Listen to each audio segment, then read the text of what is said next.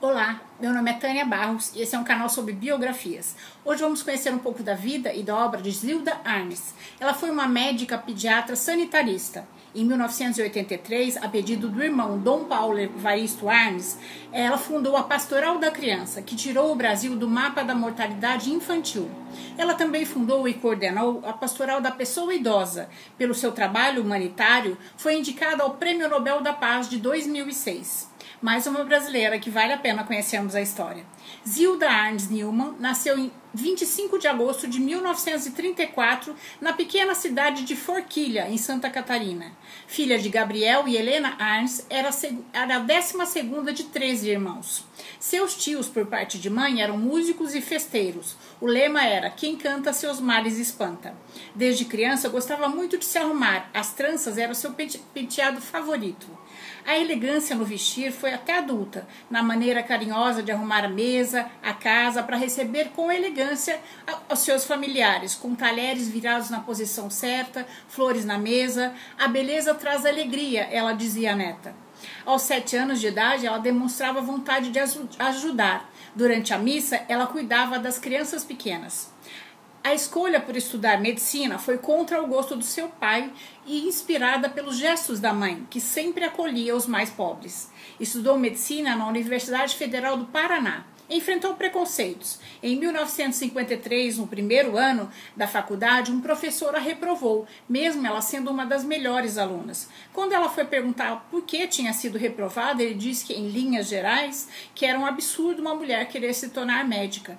Zilda Arnes, junto com outras cinco mulheres, se formou em medicina numa turma de 120 estudantes. Especializou-se em pediatria e começou a sua vida profissional no Hospital Pediátrico em Curitiba. Casou-se aos 21 anos com o marceneiro Aloysio Newman, com quem teve seis filhos: Marcelo, que faleceu dois dias após o nascimento, Rubens, médico médico veterinário, Nelson médico, Heloísa psicóloga, Rogério administrador de empresa e Silvia administradora de empresa que fa faleceu num acidente de carro em 2003. Especializou-se também em saúde pública e sanitarismo. Seu objetivo era salvar crianças carentes da mortalidade infantil, da desnutrição e da violência. A perda do filho recém-nascido motivou a doutora Zilda a poupar outras mães do mesmo sofrimento. Ficou viúva em 1978. Em seu trabalho como pediatra, a doutora Zilda percebeu que as mães sempre voltavam com as mesmas questões: diarreia, desnutrição, pneumonia, infecções, e pensou que deveria ter um jeito de prevenir isso. Para isso, ela precisava capacitar e instruir as mães no uso do soro caseiro. Foi então que, em 1983, Dom Paulo Evaristo Arnes, arcebispo emérito de São Paulo, pediu à irmã médica pediatra sanitarista Zilda Arnes, que fundasse junto com Dom Geraldo Magela, arcebispo de Salvador, a Pastoral da Criança, para tentar diminuir a mortalidade infantil. No início, era só um grupo de voluntários no Paraná, com a missão de capacitar líderes que residem na própria comunidade a ensinar as famílias nos cuidados com os filhos. Esses voluntários ensinavam as mães pobres a usar soro caseiro para evitar que seus filhos morressem de diarreia ou desnutrição. A cidade escolhida para o início dos trabalhos foi Florestópolis, no Paraná, local onde a mortalidade infantil era muito alta. Logo, que a, logo a mortalidade de 127 óbitos para cada mil crianças baixou para 28 óbitos. Com o tempo, doutora Zilda também incluiu a multimistura, um farelo de cereais, folhas e sementes que ajudou a salvar muitas vidas. Quando o médico polonês Albert Sabin, que descobriu a vacina para combater a poliomielite, que provoca a paralisia infantil, esteve no Brasil, ele foi visitar a doutora, doutora Arnes em Curitiba e elogiou seu impressionante trabalho frente à pastoral da criança no mundo. Em 2004, estava com 70 anos, sempre sorrindo e trabalhando. Seus filhos e netos brincavam com ela que na agenda dela não tinha espaço nem para ficar doente na terceira idade. Também em 2004, ela fundou a Pastoral da Pessoa Idosa, criando uma rede de voluntários que acompanhavam a saúde da pessoa mais velha que precisava de atenção. O trabalho da pastoral da criança foi fundamental para reduzir a mortalidade infantil, levando Zilda Arnes a receber vários prêmios no Brasil e no exterior, e três indicações para o Prêmio Nobel da Paz em 2006. Aos, dos 26 anos que esteve frente à pastoral, Arnes participou de eventos, re, realizou palestras, acompanhou comitivas da pastoral, um, um, trabalho que mudou o destino de milhões de crianças nos cantos mais remotos do Brasil. Expandiu o programa, que chegou a 72% do território nacional, além de 20 países na América Latina, Ásia e África. Esteve em cerca de 4.060 municípios brasileiros, levando conhecimento sobre nutrição, educação, saúde e cidadania para as comunidades mais carentes. Prestou assistência a quase 2 milhões de crianças menores de 6 anos, 96 mil gestantes e ajudou mais de um milhão e meio de famílias pobres. Carismática, enérgica, focada, sabendo atuar como gestora eficiente, sabia perder com dignidade, mas, com todo respeito, ela exigia direitos quando ia falar com as autoridades. Em outubro de 2009, esteve no Timor-Leste, onde a pastoral auxiliava mais de 6 mil crianças.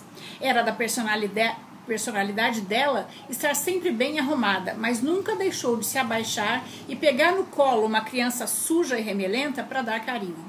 Em janeiro de 2010, saiu de Curitiba e partiu para Miami, onde pegou outro avião que a levou até Porto Príncipe, capital do Haiti, onde um, do, um dos países mais pobres da América Latina, onde faria uma palestra onde, sobre seu trabalho na pastoral para um grupo de religiosos haitianos. No dia 12 de janeiro, ela tinha acabado de proferir sua palestra para religiosos, mães e futuras coordenadoras da pastoral da criança naquele país. E continuou ainda no prédio da paróquia da Igreja Sacré-Cœur, respondendo algumas perguntas. Foi então que aconteceu o terremoto que destroçou Porto Príncipe.